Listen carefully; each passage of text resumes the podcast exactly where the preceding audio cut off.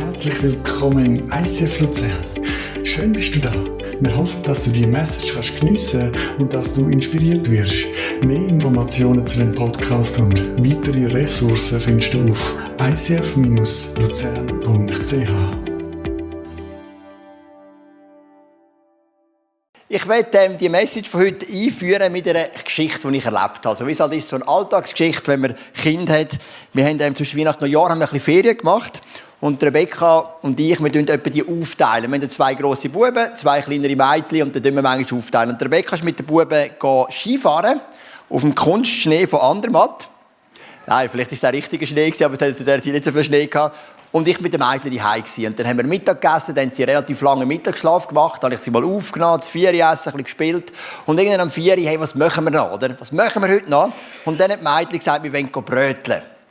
Weil äh, wir gehen gerne bröteln, auch im Winter, mit Schlangenbrot und Nutella. Und ja, wenn wir Schlangenbrot und Nutella, und sie, ja, Schlangenbrot und Nutella, mega cool, oder? Ich hatte durch kein Auto gehabt, dann überlegt, welches ist die nächste Brötelstelle. Und die ist hier im Birekwald, habe ich gedacht, also gerade so hinter dem ISF, neben dem FC Luzern steht jetzt so ein Wald mit Brötelstellen.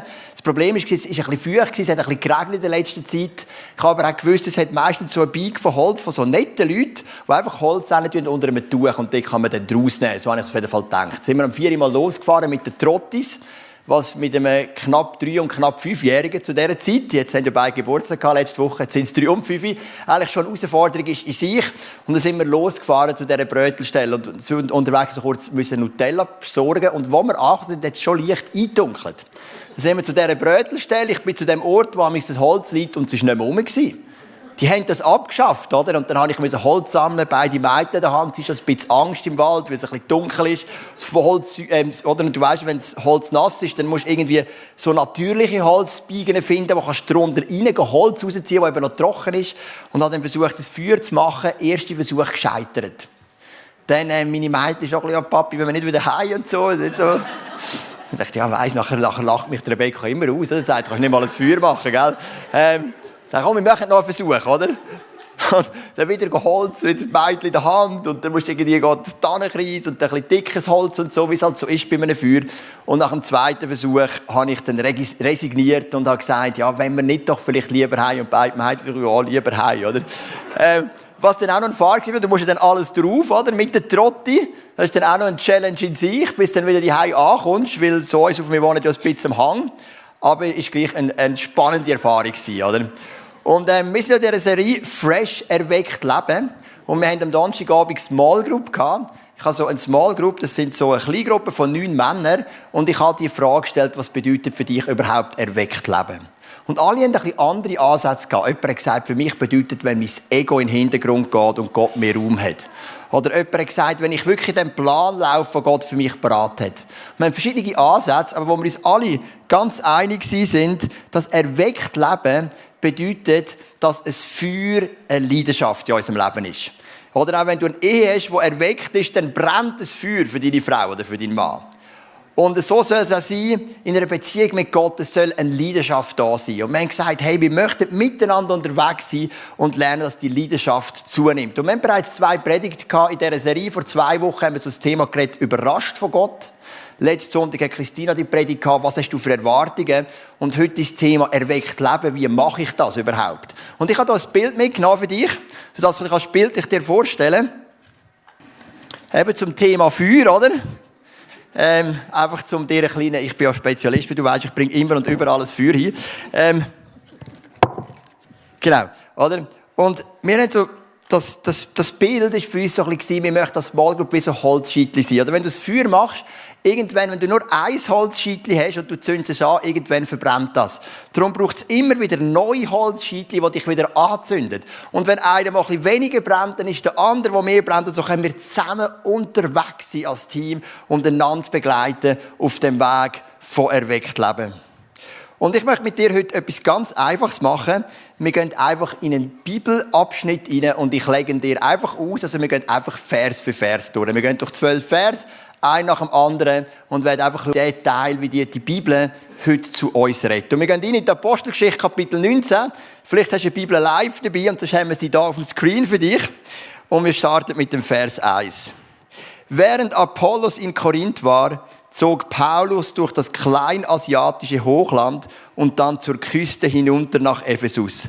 Dort traf er auf eine Gruppe von Jüngern, die seine Aufmerksamkeit auf sich zogen. Also was sehen wir in dem Vers? Der Paulus, also da vorne im letzten Kapitel geht es um den Apollos, aber das übergehen wir jetzt. Der Paulus ist unterwegs im Kleinland und kommt aber in die Stadt Ephesus.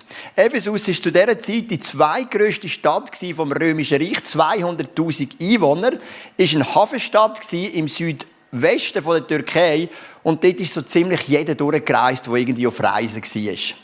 Also auch wirklich so ein Zentrum. Zusätzlich ist eines der sieben antiken Weltwunder in Ephesus der Tempel von der Artemis. Die Artemis ist die Fruchtbarkeitsgöttin. Das war auch ein grosser Götzenkult in diesem Ort.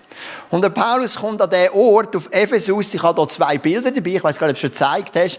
Ephesus hat größere römische Ausgrabungsstätte als Rom selber. Also in Ephesus kannst du effektiv einen Eintritt zahlen und drei Viertelstunde, ich bin dort gewesen, durch römische Ausgrabungen durchlaufen. Und es gibt dir auch wirklich ein schönes Bild. Und zwei von diesen Fotos haben wir da.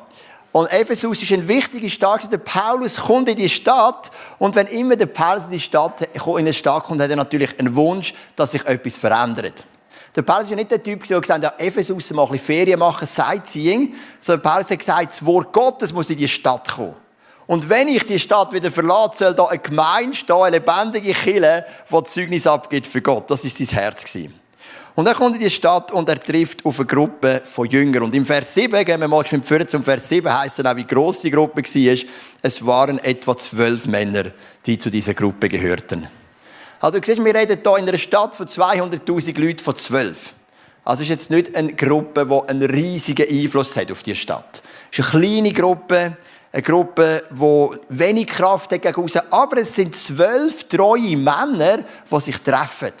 Die in dieser Stadt von Götzenkult, in dieser Stadt, die so weltoffen ist, wo vielleicht ganz andere Werte herrscht, als im Reich von Gott, sich trifft und treu ist. Und ich glaube, das ist das erste Geheimnis von einem erweckten Leben. Du brauchst eine Gruppe. Du brauchst eine Gruppe von Menschen, die mit dir unterwegs sind. Ich weiss, es gibt so Typen, ich höre manchmal auch dazu, die sagen, wir schaffen es allein aber das ist nicht biblisch. In der Bibel sind wir als Gruppe unterwegs und die Gruppe wird noch genauer definiert. Das heißt, sie sind Jünger gewesen. Also sie haben Jesus nachgefolgt. Nicht einfach eine Gruppe von zwölf Biker-Kollegen oder FC Luzern-Fans oder was auch immer, sondern eine Gruppe von Jüngern. Also ihr Ziel, ihr Motiv war, wir gehen zusammen für die gleiche Sache und unterstützen uns in unserem Weg im Glauben an Jesus. Der Paulus trifft die zwölf Jünger und, trifft, und, und ähm, fragt ganz stellt ganz eine einfache Frage, die nachher, wie du wirst sehen, recht viel auslöst. Er stellt die simple, simple Frage, habt ihr den Heiligen Geist empfangen, als ihr zum Glauben gekommen seid? fragt er sie. Den Heiligen Geist empfangen, entgegnen sie, wir haben nicht einmal gehört, dass der Heilige Geist schon gekommen ist. Also Paulus sagt, ja, wenn wir etwas bewegen in dieser Stadt, dann brauchen wir den Power vom Heiligen Geist. Und er sagt, ja, haben die denn den Heiligen Geist? Die sagen, wir haben nicht einmal gewusst, dass der schon gekommen ist. Und du merkst, der Paulus merkt, da fehlt noch etwas. Und dann kommt die nächste, die nächste Frage, was für eine Taufe ist denn an euch vollzogen worden, wollte Paulus wissen. Die Taufe des Johannes, erwiderten sie. Da sagte Paulus, Johannes rief das israelitische Volk zur Umkehr auf und taufte die, die seinem Aufruf folgten, aber verband damit die Aufforderung, an den zu glauben, der nach ihnen kommen würde, nämlich an Jesus. Ich möchte hier einen kurzen Abriss geben von der Taufgeschichte in der Bibel. In der Bibel kennen wir drei Taufen. Wir kennen die sogenannte Proselytentaufe. Was ist ein Proselyt? Ein Proselyt ist ein Nicht-Jude, der Jude werden Also im Alten Testament bist du ja automatisch in Glauben hineingeboren worden. Du bist als Jude geboren worden und dann bist du Jude gewesen. Es ist genauso wie im Hinduismus, da kommst du auf die Welt als Teil von einer Kaste und du bist als Teil durch deine Geburt hineingeboren. Im christlichen Glauben läuft das anders. Jesus sagt, du wirst hineingeboren durch Taufe im Wasser, durch deine lebendige Entscheidung für ihn. Aber als Jude wirst du geboren und du bist Jude. Du lässt dich beschneiden, also nur Buben mit acht Tagen als Zeichen, ich bin Teil von dem Bund. Jetzt aber, wenn ein Nicht-Jude Jude werden das hat es ja immer wieder gegeben, beispielsweise das Volk Israel ausgezogen ist aus Ägypten, heisst, dass sich viele Ägypter ihnen angeschlossen haben, hat es eine Taufe gegeben. Man hat sich getauft ins Judentum. Das ist die sogenannte Proselytentaufe. Das ist die einzige Taufe, die man kennt. Der normale Jude hat sich nicht taufen lassen. Und dann ist der Johannes der Täufer gekommen, ein paar Jahre vor Jesus. Und seine Message war, hey, wir alle brauchen eine Taufe. Nicht nur die Nicht-Juden, die Juden werden wollen. Wir sind nicht einfach Nachfolger von Gott, nur weil wir irgendwo zu einem Volk gehören. Wir alle müssen Umkehr tun und müssen uns taufen lassen. Und der Fokus der Taufe von Johannes war die Umkehr. Die Umkehr Buß tun. Die Leute sind gekommen, heisst er im Lukas Kapitel 3, und haben gesagt, wir sind Zöllner, was sollen wir tun? Und dann sagt Johannes, verlangen nicht mehr Zoll, also nicht mehr Zoll, als euch zusteht. Oder die Soldaten sind gekommen, was sollen wir tun? Und dann sagt Johannes, sind zufrieden mit eurem Sold und so weiter. Also so der Ansatz war, Umkehr tun und ein gutes und heiliges Leben zu führen. Und das ist die Taufe, die die Gruppe von diesen zwölf kennt hat. Aber bei der Taufe um Jesus geht es um viel mehr. Das erkläre ich euch gerade. Das heißt dann im Vers 5, als sie das hörten, ließen sie sich auf den Namen von Jesus, dem Herrn, taufen. Also, sie haben sich dann nochmal taufen lassen, obwohl sie auf, auf die Taufe von Johannes gemacht weil in der Taufe von Jesus geht es eben um viel mehr. Es gibt einen Prozess vom Abtauchen, das haben wir vorhin gemacht mit der Tyra und der Samira. Und das Abtauchen bedeutet, ich beende wie mein altes Leben. Ich nehme den Tod von Jesus an und all den Schutt und Dreck lasse ich in dem Wasser zurück.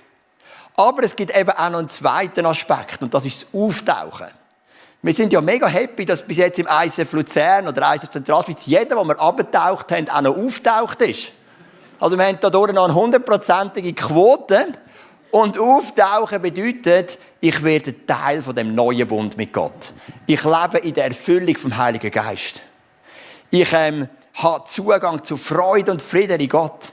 Ich habe Zugang zu einer persönlichen Beziehung mit dem Vater im Himmel. Das ist der Prozess vom Auftauchen. Es ist Anteil haben an der Auferstehung. Das Abtauchen ist Anteil haben am Tod und das Auftauchen ist Anteil haben an der Auferstehung. Und ein ganz zentraler Teil davon ist, dass man erfüllt wird mit dem Heiligen Geist. Das muss nicht immer gerade bei der Wassertaufe passieren. Es gibt auch in der Bibel Beispiele, was vorher passiert oder nachher oder wie auch immer. Aber der Heilige Geist erfüllt dich und du kommst raus mit einer neuen Kraft und mit einem neuen Zugang. Und das hat diesen zwölf treuen Jüngern gefehlt. Wir können vielleicht sagen, die Holzscheitchen sind da gewesen, aber das Feuer, die Flamme, Wärme, das hat irgendwo noch gefehlt. Der Heilige Geist hat gefehlt.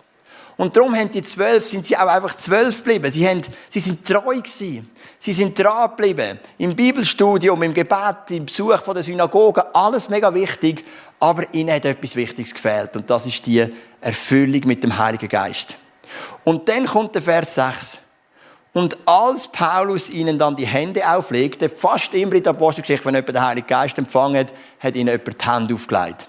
Fast immer ein autorisierter Leiter, der die Hände auflegt, nicht ganz immer, aber meistens, kam der Heilige Geist auf sie herab und sie redeten in geistgewirkten Sprachen und machten prophetische Aussagen. Also aus der Theorie von ja, Gott ist gut und das Alte Testament kennen und so weiter und so fort, ist plötzlich Praxis geworden. Es ist eine Kraft entstanden. Und ähm, ähm, kannst du mal, Willi, vom Multimedia, den letzten Slide einblenden? Ich ziehe das mal ein bisschen vor. Ein Zitat aus einem Kommentar, den ich gelesen habe diese Woche. Ähm, es ist etwas Großes, wenn Menschen aus einem armen und engen Christentum herauskommen zu der eigentlichen Wahrheit und Fülle des Lebens in Christus. Es ist für alle Zeiten und gerade auch für unsere Gegenwart entscheidend wichtig zu wissen, eigentliches Christsein ist Geistempfang und Leben im Heiligen Geist schon aus der Wuppertaler Studienbibel. Und das ist genau so, die zwölf erlebt haben, raus aus dem engen, beschränkten Rahmen in eine Erfüllung mit dem Heiligen Geist. Sie haben angefangen in neue Sprachen reden, sie haben angefangen prophetisch reden. Das heisst, das ist eine Erfüllung aus einer Prophetie vom Alten Testament. Das heisst, eure Sohn und Töchter werden Träume bekommen, Gott wird zu euch reden. Das hat Samira erzählt, sie war in dem Obst, sechs Liter Blut verloren, ähm, vor und sie hat plötzlich gespürt, hey, Gott steht hinter ihr, Gott ist da. Und Gott fährt an reden. Und die Menschen haben gemerkt, das Ganze ist nicht einfach Theorie, irgendein Tora auf Hebräisch geschrieben, sondern das Ganze bekommt jetzt eine Kraft. Es bekommt eine Dynamik. Das Wort Dynamis ist ein biblisches Wort, kommt vom Neuen Testament. Dynamis, es bekommt eine Dynamik. Und das ist dann das, was die erlebt haben in Ephesus. Und ich glaube, wenn wir erweckt leben es braucht zwei simple Elemente. Es braucht eine Gruppe von Leuten, die in der Gemeinschaft treu dranbleibt. Und es braucht Kraft vom Heiligen Geist. Beides geht untereinander nicht. Also, ähm, Kraft vom Heiligen Geist ohne Gemeinschaft wird dich irgendwann verbessern. Entweder wirst du abgelöscht oder du wirst irgendwie mega schräg oder freakig oder was auch immer. Aber Gemeinschaft ohne den Heiligen Geist, das ist einfach eine Gruppe, die irgendetwas macht ohne Leben. Aber es braucht zwei Elemente. Das ist überhaupt nicht kompliziert. Es braucht eine Gemeinschaft von Jüngern, die wir hier haben im Vers 1 und dann in den ersten Vers, Vers 2 bis 6, Kraft vom Heiligen Geist, der wirkt. Das ist das ganze Erfolgsgeheimnis der Apostelgeschichte. Die Bibel ist nicht kompliziert. Ähm, genau, ist immer noch eine Frage der Umsetzung, oder? Das waren mal die ersten sechs Vers und dann kommt der siebte Vers. Es waren etwa zwölf Männer, die zu dieser Gruppe gehörten, da haben wir schon am Anfang gelesen, genau. Jetzt, wie haben sie es umgesetzt? Also, wie transformiert man jetzt eine Stadt? Jetzt ist der Paulus dort, sieht Ephesus, die zweitwichtigste Stadt vom Römischen Reich, mit dem ganzen Götzenkult von der Artemis und so. Was ist seine Strategie? Wahrscheinlich die gleiche, wie ich auch gewählt habe, weil er vielleicht auch gerne geredet, so wie ich auch. Ähm, drei Monate lang ging Paulus regelmäßig in die Synagoge von Ephesus und sprach dort frei und offen über das Reich Gottes und alles, was damit zusammenhängt. Er diskutierte mit den Synagogenbesuchern und versuchte sie von der Wahrheit seiner Botschaft zu überzeugen. Der Paulus hat angesetzt bei den Juden. Die Synagogen sind Juden. Es hat viele Juden gegeben in Ephesus, im ganzen Römischen Reich hat es viele Juden gegeben. Und er ist dort an und hat angefangen, jeden Sabbat lehren in der Synagoge. Als Rabbiner hat er die Möglichkeit gehabt, zu lehren, gelehrt, hat diskutiert, hat Gespräche gehabt mit diesen Juden und hat über das Reich Gottes gelehrt. Das Reich Gottes ist etwas, das auf das haben die Juden gewartet. Weil im Alten Testament gibt es immer wieder so eine Abfolge. Es gibt immer wieder ein Volk, wo Israel erobert, zum Beispiel Ägypten, oder? Im, während dem Volk Israel ähm, in dieser, in dieser Sklavereizeit. Und dann gibt es einen Befreier, der sie rausführt und ein neues Reich, das entsteht. So ist es im ganzen Buch von der Richter zum Beispiel auch. Und es war wieder das gleiche Setting. Das Volk Israel wird unterdrückt von den Römern und jetzt hat man gewartet, bis der Königssohn kommt, der Messias, und das Reich Gottes aufbaut. Nur hat so Jesus ganz anders gemacht, als sie es erwartet haben. Nicht mit militärischer Kraft, nicht mit einer Armee, sondern hat eben ein Reich vom Herz aufgebaut. Ein himmlisches Reich. Und der Paulus hat ihnen die Prinzipien weitergegeben. Und dann passiert etwas Interessantes, und das willst du nicht unbedingt, wenn du eine Stadt willst, oder eine Familie oder einen Menschen für Gott gewinnen. Doch einige von ihnen verschlossen sich dem, was er verkündete und waren nicht bereit, das Evangelium anzunehmen. Stattdessen redeten sie vor allen Versammelten abfällig über die neue Glaubensrichtung. Daraufhin brach Paulus, oh, jetzt bin ich schon zu weit, genau, nehmen wir mal an, bis zur Glaubensrichtung sind wir, glaubt, genau. Also du merkst, jetzt gibt es Widerstand. Und nicht alle nehmen das auf und es kommt eine Gruppe und fangen an von negativ reden. Und jetzt, was hat der Paulus gemacht? Ist er dran geblieben? Hat er weitergemacht? Der, Im nächsten Vers heißt dann, und das finde ich mega spannend, daraufhin brach Paulus den Kontakt mit ihnen ab, zusammen mit denen, die Jünger des Herrn geworden waren, mit seinen zwölf, trennte er sich vor den jüdischen Gemeinde und sprach von da an täglich im Lehrsaal eines Mannes namens Tyrannus. Finde ich auch einen schönen Namen für ein Kind, allenfalls mal, du bist der Tyrannus, oder? Why not? Genau, der ist schon ein bisschen, mal durchgegeben, wer in der Schule ähm, der Chef ist, oder? Genau. Samira übrigens noch, genau, wir haben noch Bibel für dich und Taira, gell? Genau, sehr gern geschehen. Mega. Ähm, also der Paulus hat gemerkt, und das ist mein nächstes Bild, das ich mitgenommen habe, eine Tür geht zu. Und wenn du mit Gott unterwegs bist, wirst du immer wieder erleben, wie auch Türen zugehen. Manchmal habe ich das Gefühl, wir Christen sind so fein. Wir sind manchmal ein bisschen Weicheier. Oh, ich verstehe Gott nicht, weil das und das ist passiert. Jetzt bin ich doch jede Woche Migros und Mayonnaise ist immer im ersten Regal gewesen, und jetzt ist sie plötzlich zuhinterst hin. Gott, ich verstehe dich einfach nicht mehr. aber wirklich, also es ist vielleicht ein bisschen übertrieben, aber ich habe wirklich manchmal das Gefühl, also so schnell verstehen wir Gott nicht, oder? Vielleicht schon nicht wegen der Mayonnaise. Es ist mir einfach, das ist mir nur in den Sinn gekommen, weil, weil alles, was ich erzähle, habe ich ja oft irgendwo erlebt, oder? Und so eine ähnliche Story habe ich effektiv mal erlebt, oder? Oh Gott, wieso ist jetzt die Mayonnaise dort hinten? Du bist so ein guter Gott und jetzt ist sie dort hinten. Ich komme wirklich nicht mehr raus, was oben und unten links und rechts ist, oder?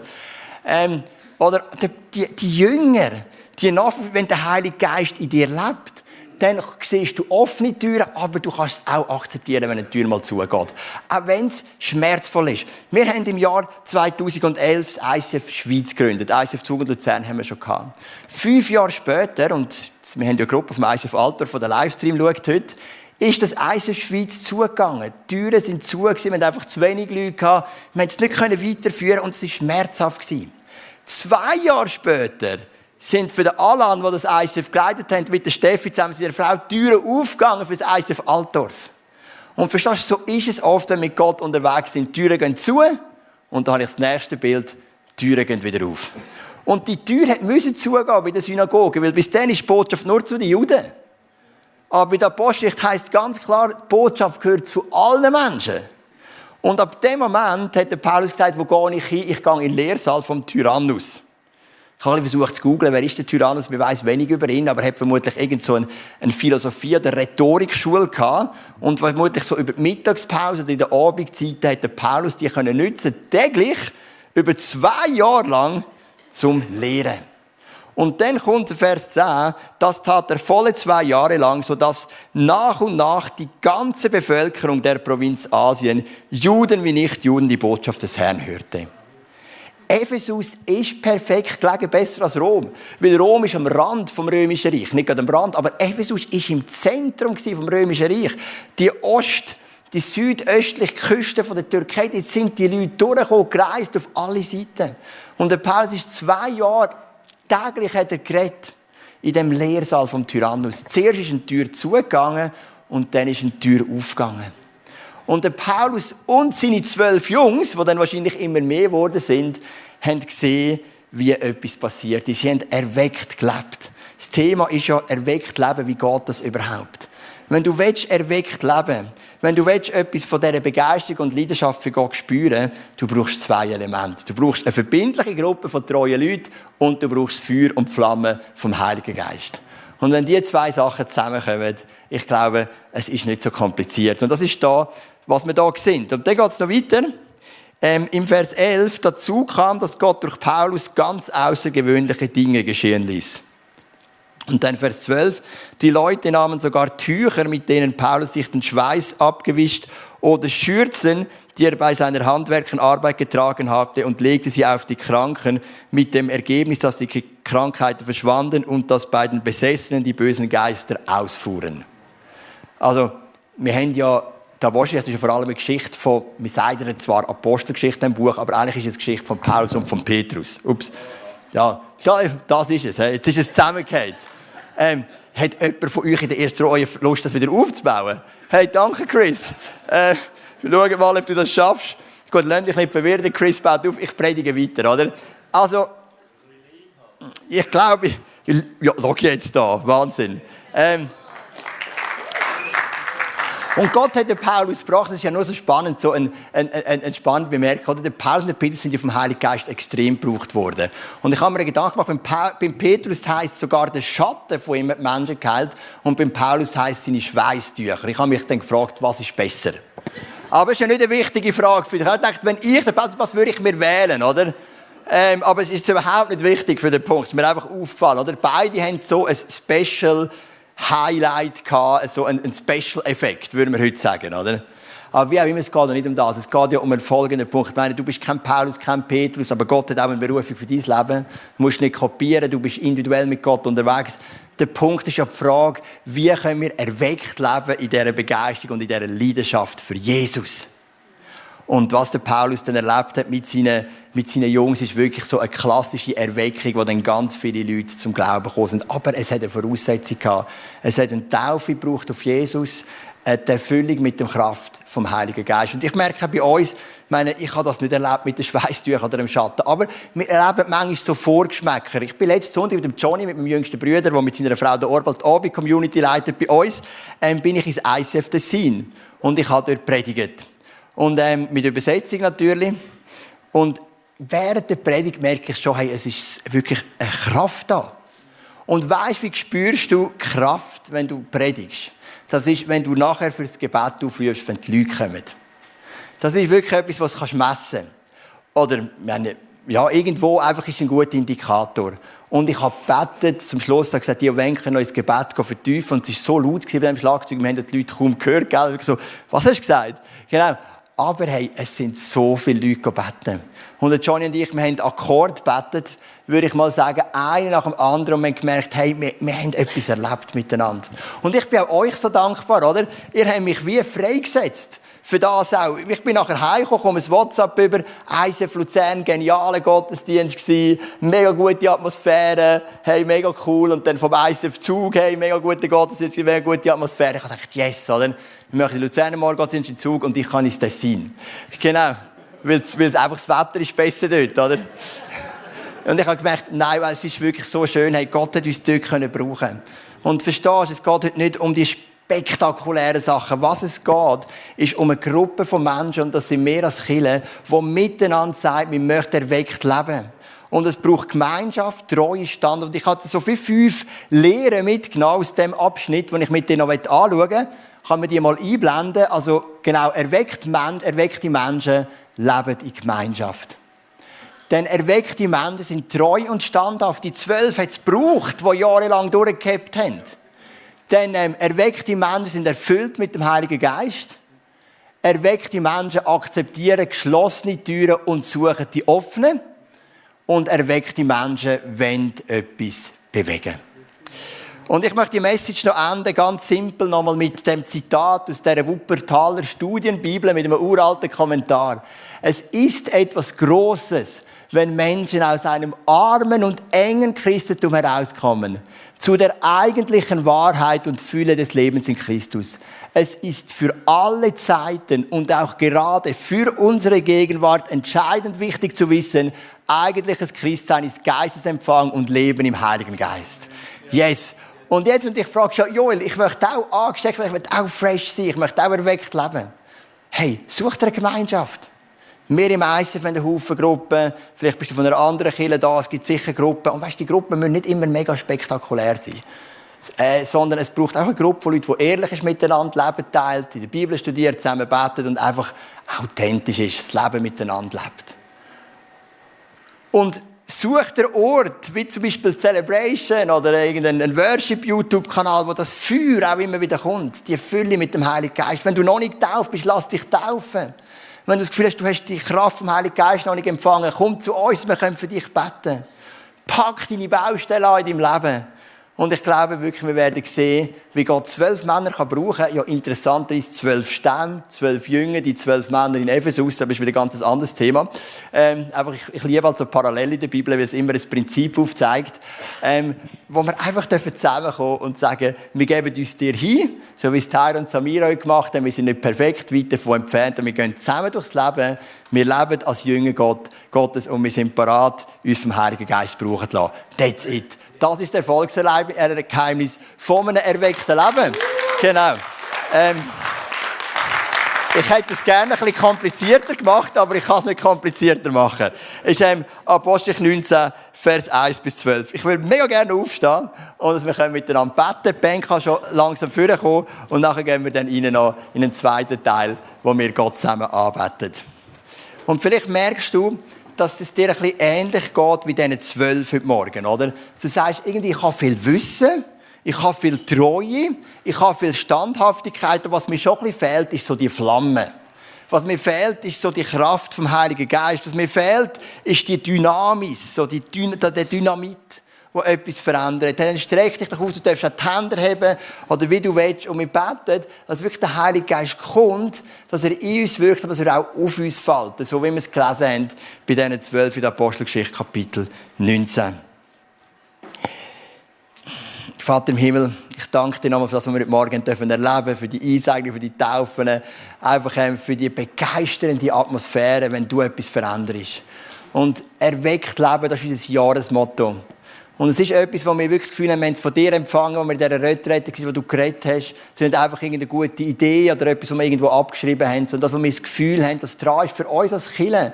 Im ICF Zug, Luzern, Altdorf, Tessin, für uns als Kille miteinander, dass wir erweckt leben Jeder in seiner Familie, in seinem Ort, in seiner Kleingruppe und so weiter und so fort. Und Vater Himmel, es gibt wahrscheinlich auch viele Leute da drinnen, die sagen so, ich gehöre eher zu diesen zwölf. So den Rahmen habe ich, ich lese vielleicht meine Bibel, ich habe irgendeine Gruppe ähm, und so weiter und so fort. Aber von dieser Dynamis, von dem habe ich wenig erlebt bis jetzt. So wie die zwölf, oder? Aber dann hat es eine Veränderung gegeben und das ist wirklich so unser Wunsch. Und das ist wirklich auch so der Bibelvers, den ich jedes Mal im Frühgebet vorlese, ähm, weil er immer wieder mir aufs Herz kommt, das ganze Jahr schon mich mega beschäftigt. Und ich möchte dir einfach den auch noch vorlesen. Es ist eine Prophetie aus dem Alten Testament vom Buch Joel, lustigerweise, was heißt am Ende der Zeit, so sagt Gott, werde ich meinen Geist über alle Menschen ausgießen. Dann werden eure Söhne und eure Töchter prophetisch reden.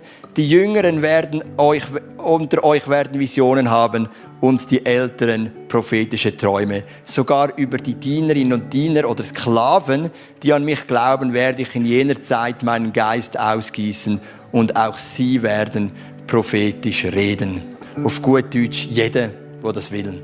Es gibt wie einfach, es sind junge, alte Männer, Frauen, Sklaven, freie Menschen hier inkludiert. Und Vater, ich bitte dich, dass du jetzt wirklich da bist.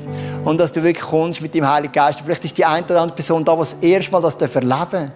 Wie es ist, wenn einfach so ein Salbe kommt. Was ist, wenn so ein, ein, ein Dynamis kommt.